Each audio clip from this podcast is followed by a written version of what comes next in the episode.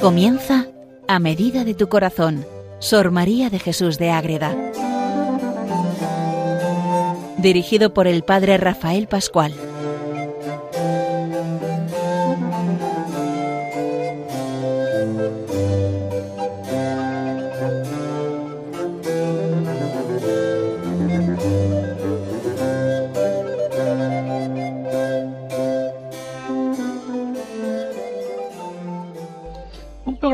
De Sor María de Jesús de Agreda a medida de tu corazón. Comenzamos con ella, llevamos ya mucho tiempo conociendo la obra, la vida, la doctrina de esta gran monja. Es una monja concepcionista franciscana que vive esa experiencia de Dios fuerte y la deja por escrito en sus obras, pero también tenemos su, testimonios de las biografías, de, las, de los procesos donde podemos encontrar auténticas maravillas de todo lo que sucede en el alma de esta mujer.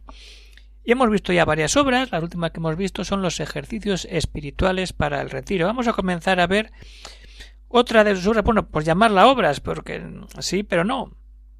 Vamos a entrar en el epistolario que tiene con el rey Felipe IV, nada menos. Muchos hemos oído hablar de esa relación que tiene con Felipe IV, pues entraremos en ella, pero en el siguiente programa ahora nos centraremos sobre todo en lo que es el epistolario y cómo se llega a difundir, porque es una cosa muy posterior y la difusión llega bastante tarde ya en el siglo XIX. Entraremos en ello. Les habla desde el convento de Logroño el padre Rafael Pascual Carmelita Descalzo. Pues todos los que conocemos más o menos a Madre Águeda sabemos la relación tan importante que tuvo ella con Felipe IV, que el rey de las Españas en esa época tan compleja de la España, el imperio español que se va, se va haciendo, haciendo aguas, y en esos momentos está Madre Águeda en su convento y Felipe IV pues va y viene por media España poniendo paz y intentando arreglar los problemas. Entonces empieza un carteo que dura en torno a 22 años, cuando el rey pasa camino de, de Cataluña y entra a ver a Madre Águeda y luego a los tres años volverá a verla otra vez y a partir de esa primera visita comienza ese carteo que hoy día podemos tener a disposición, aunque es un poco complicado porque la edición completa está publicada a finales del siglo XIX. Vamos a ver. Todo este carteo se conserva, lo tenemos en Ágreda, todas esas cartas que le escribe el rey, le contesta a ella o viceversa, y están en el archivo conventual de las Madres de Ágreda. Pero, ¿cuándo llega a estar disponible a el que quiera leerlo? Pues es precisamente en el año 1885-1886 cuando el señor don Francisco Silvela hace la edición de estas cartas. Más de 600 cartas que publica, bueno, las que, las que tenemos constancia, 614 cartas, 306 del rey y 308 de Sor María. Eso lo publica don Francisco Silvela.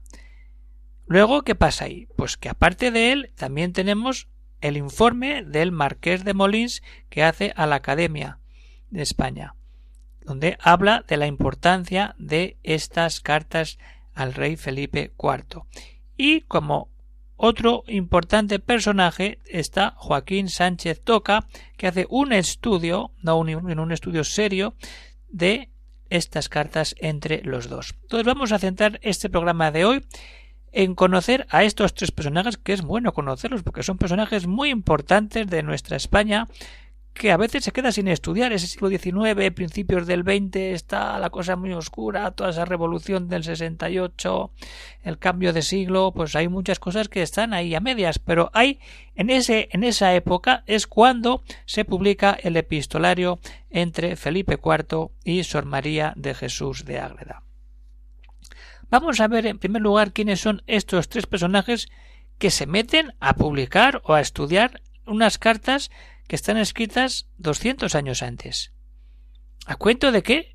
Pues porque es un tesoro impresionante el que tenemos ahí y ellos se dan cuenta como grandes historiadores, investigadores, que el tesoro lo tenemos que poner al alcance de la mano. Entonces, ¿quién es el que publica las cartas de Sor María de Jesús de Ágreda? Pues Francisco de Silvela. ¿Quién es?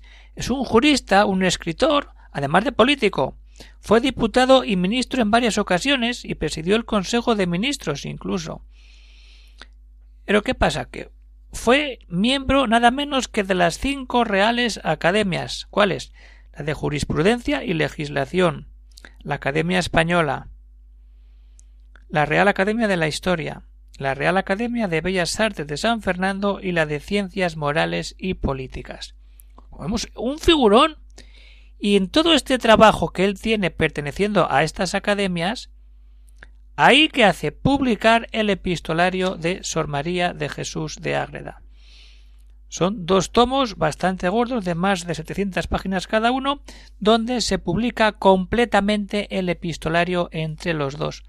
Pero ¿qué pasa? Que además añade lo que titula él el bosquejo histórico donde mete la importancia de este epistolario que él publica. ¿Qué sucede ahí? Que tenemos que ver todo lo que sucede ahí. Hay que entrar en Francisco Silvela cómo conoce toda esa realidad y qué es lo que hace. Pues en ese bosquejo histórico tenemos datos muy interesantes que tenemos que ir teniendo en cuenta. Vamos a ver qué nos cuenta don Francisco de Silvela en ese bosquejo histórico. Ya hemos entrado en la historia de esa relación, de cuántas cartas son y lo que tenemos entre ellas. Pero ¿qué es lo que pasa realmente cuando nos abrimos a ese bosquejo histórico? Pues que el mismo Silvela nos describe quién es Sor María. Porque ha leído las cartas, las ha estudiado, las ha publicado y la relación tan profunda que tiene con Felipe IV. Entonces de ahí mana en ese estudio que hace una introducción a las cartas habla de Sor María. ¿Y qué nos dice? Sor María fue ante todo y sobre todo un espíritu sincero y convencido. Así la describe que mantuvo en constante sujeción afectos y pasiones, subordinándolos a un ideal de perfección al que ajustó con inquebrantable constancia vida, palabras y obras, y permaneció ajena a toda intriga o personal injerencia en sucesos políticos. Qué importante es esto. Así hay que leer la historia.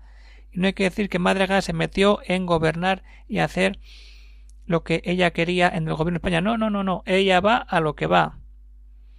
A despecho de las facilidades que le brindaron las circunstancias y de los intentos que para utilizar su influencia sobre el ánimo del rey descubren en más de una ocasión amigos y allegados. Ella lo que busca es que el rey pueda gobernar con toda paz y teniendo de fondo ese misterio precioso que es el amor de Dios que se derrama en todos y como rey de España tiene que tener en cuenta a la hora de tomar decisiones. Esta es Sor María de Jesús de Ágreda que emana de esa presencia de ante el rey con sus cartas. Pues ahí está. Sabemos qué pasa, en las cartas aparece, lo deja en la nota, las dos veces en 1643 y en 1646. Entonces, toda esa relación epistolar la tenemos gracias a don Francisco de Silvela es lo que tiene que llenarnos el, sentido de pedir. Ahora, esto hoy día es muy complicado porque es una seña que digo antigua y tiene más de 100 años. Entonces, ¿qué pasa? Que Consolación Baranda se da cuenta de esta realidad y ¿qué hace?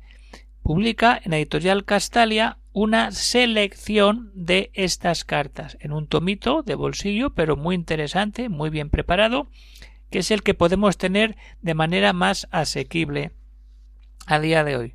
El otro, pues habrá que buscarlo por anticuarios. Este podemos llamar Ágreda a las monjas concepcionistas franciscanas, decir, Madres de Ágreda, queremos el epistolario de la Madre Ágreda con Felipe IV que publica Consolación Baranda.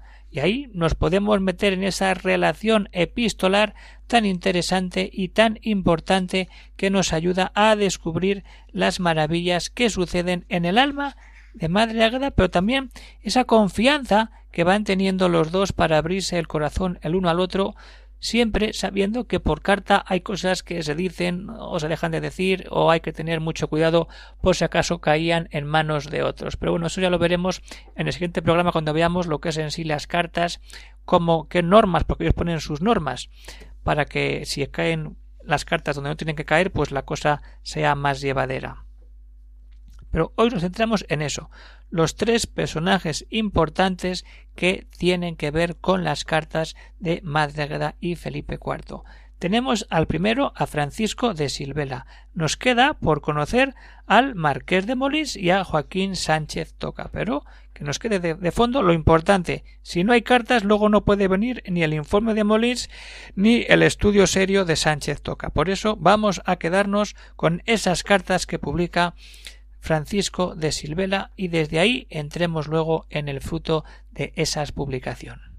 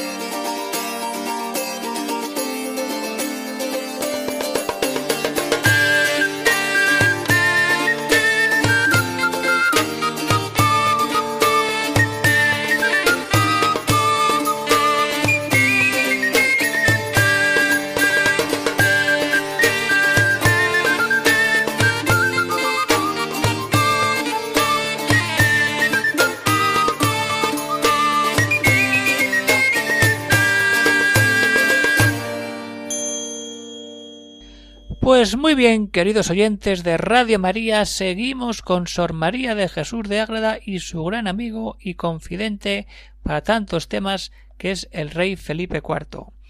En ese epistolario que publica Francisco de Silvela, como ya hemos visto, y que luego el marqués de Molins hace un informe muy curioso, muy importante, el 17 de marzo de 1887 ante la Real Academia Española y al Gobierno en general sobre las cartas de Sor María.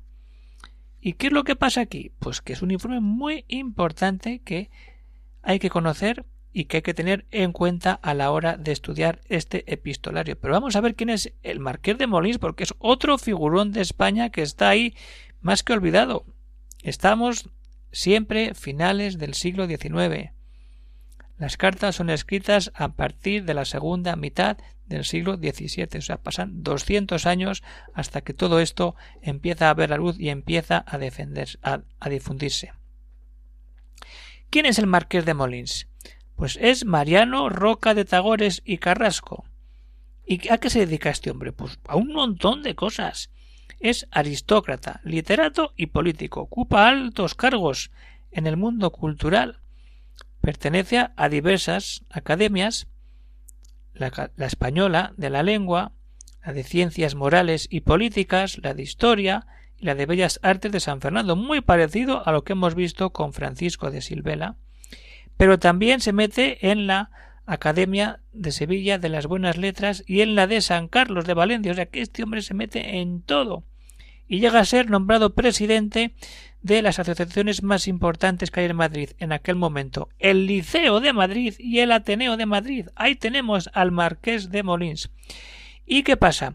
Que en la Academia Española lo que hace es leer ese informe que tiene y que vamos a entrar un poquito ahora y que hace todo a partir de las cartas y del bosquejo histórico que publica Francisco de Silva. Va todo en, coordenada. Primero se publican las cartas, eso da lugar a estudio y hacer un informe ante la Academia Española, que todo el mundo se entere quién es Madre Ágreda. ¿Y qué pasa ahí con este informe que hace el Marqués de Molins? Pues que lo hace con todo, con toda solemnidad ante la Academia. Excelentísimo señor, la Academia ha examinado con necesario detenimiento y grata y profunda atención los dos volúmenes de Sor María de Jesús de Agra y el bosquejo histórico. Todo eso está ahí y tenemos ahí la intervención del marqués de Molins donde hace toda esa realidad. ¿Y qué hace? recordar un dato muy importante. A partir de decir, ¿están publicadas las cartas? Sí. Pero nos recuerda el marqués de Molins que desde 1726 los anteriores académicos en Madrid ya la introdujeron en el diccionario de la lengua castellana. Y entonces eso era que los grandes autores, literatos, formaban parte de esa cultura, de esa lengua española, y uno de esos grandes es Sor María de Jesús de Ágreda, que se pone como autoridad en cuanto a la Academia de la Lengua podemos hablar de ella. Cuando leemos voces y todo, ¿por qué? A partir de la mística ciudad de Dios, que es la que da fuerza y conocimiento a todos de esta gran obra que es Sor María de Jesús de Ágreda y todas sus cartas. Pero ¿qué es lo que sacamos de ahí? Que además de ese bosquejo histórico que él publica, ¿qué emana de ahí? Grandes máximas y provechosos ejemplos de moral y política que la obra contiene. Es decir, él va entrando ahí ya. Es decir, no son cartas sin más, hay momentos y textos que nos aprovechan para aprender de, de, manera correcta la moral y la vida política. Y lo que es más, la Academia opina que el gobierno está hablando a toda España cumplirá lo prescrito en las reales disposiciones vigentes en la materia. Y esto es muy importante lo que dice aquí el marqués de Molins. Hará un notable servicio a la historia y a la literatura patria. ¡Ojo! El servicio que puede hacer la Academia a la historia y a la literatura de España adquiriendo y propagando el mayor número de ejemplares que estimen procedentes de la citada obra, está invitando a la Academia Española y con ella a todo el gobierno español a que compren y difundan todos los ejemplares que se pueda de la edición de las cartas entre Felipe IV y Sor María de Jesús de Ágreda. No lo dice de boquilla, lo deja por escrito que se puede hacer esa gran obra para ayudar y que se conozca mejor la historia y la literatura de la España del siglo XVII, donde se manifiesta toda esa relación que aparece entre las cartas de estas dos grandes figuras de nuestra España. Entonces, eso es el informe que hace el marqués de Molins, pero luego hay alguien que va más allá, no se conforma con un informe, sino que va hasta el fondo. ¿Y quién es ese? Joaquín Sánchez Toca. ¿Quién es este señor? Pues es un señor que nace ya más a mediados del siglo XIX y llega a ser diputado, presidente del Senado, alcalde de Madrid, presidente del gobierno a principios del siglo XIX y preside también la Real Academia de Ciencias Morales y Políticas. Y entre sus muchas publicaciones encontramos lo que ahora vamos a presentar de manera breve, Felipe IV y Sor María de Ágreda. Estudio crítico. Ahí está. Publicado en 1887. Todo esto es finales del siglo XIX, cuando viene ese boom, esa explosión por la difusión y el conocimiento de las cartas de Sor María de Jesús de Ágreda. Entonces, este señor don Joaquín Sánchez toca en su estudio, nos muestra la relación entre los dos se descubre el carácter moral del rey Felipe IV que nos mete de verdad en quién es. A nivel moral, todo lo conocemos a nivel histórico, qué, qué batallas, qué hechos tuvo, pero moralmente, ¿cómo es Felipe IV? No lo sabemos. Sí, si leemos el epistolario que tiene con Sor María de Jesús de Ágreda. A la vez que vamos conociendo también a Sor María como consejera del monarca, pero no solamente como consejera, sino también como la más hermosa y peregrina figura que registra la historia entre las mujeres que tuvieron acceso ante el rey en el favor y privanza de algún príncipe la mejor, la más hermosa y peregrina figura que entra en esa relación con Felipe IV para ayudarle en ese gobierno desde la relación con Dios. ¿Qué sucede ahí? Que nos muestra la realidad cómo vive Sor María esa relación. Sor María reunía en alto grado todas las demás, que tienen que tomar el buen consejo, todas las dotes que tiene que tener un buen gobernante como es el rey de España en aquel momento, de aquella España imperial, nace de esa mujer que desde niña ha vivido en la clausura y tiene esa vida espiritual tan grande. Y de ahí salta a decir esta experiencia que ella tiene es lo que ella nos muestra y nos deja de verdad cuando nos metemos. Qué maravillosa y comprensiva intuición resplandece en sus cartas para anticiparse a los sucesos, contemporizar con los intereses y las circunstancias, proponer soluciones de práctico empirismo, conjurar conflictos y apartarse de aquellos escollos que pueden hundir al rey. Esto es lo que vive y lo que nos manifiesta esa realidad de conocer de verdad a Madre Águeda y a Felipe IV. Tiene un exquisito tacto para comprender cuáles son los límites de lo posible y saber hasta dónde se puede llegar. ¿Y qué le aconseja? Nada de luchas, no vengar las injurias, sino cuando no haya otra cosa. No consagrarse a la codicia de las recompensas o gratitudes terrenales, no.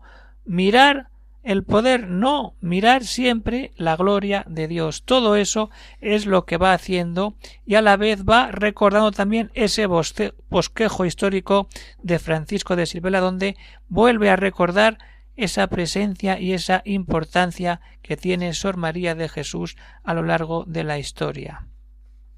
Y desde ahí darnos cuenta el estilo, entra también en el estilo, natural, sencillo, y esto destacando que estamos en el barroquismo total, cuando estamos en toda esa época de ese gusto de Góngora, de esos artificios de Quevedo, cuando todo se retrueca, se adorna, se revuelve.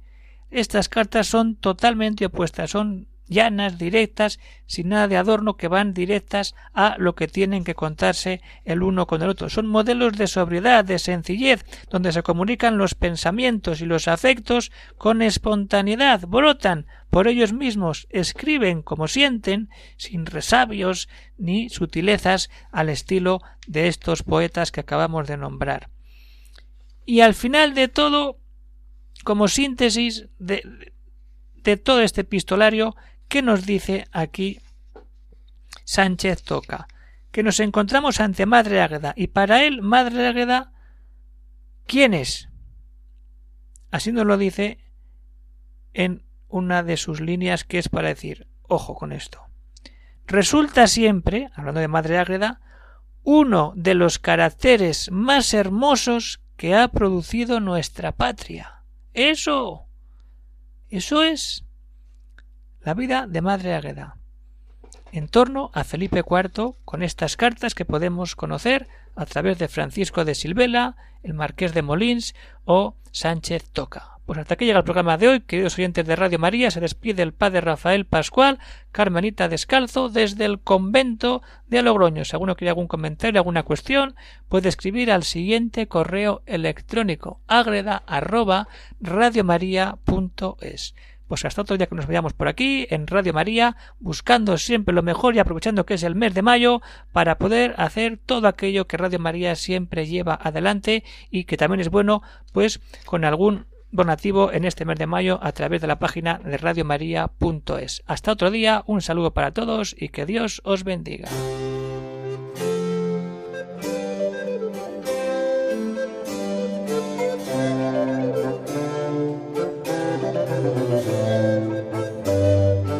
Han escuchado en Radio María A Medida de tu Corazón, Sor María de Jesús de Ágreda, por el Padre Rafael Pascual.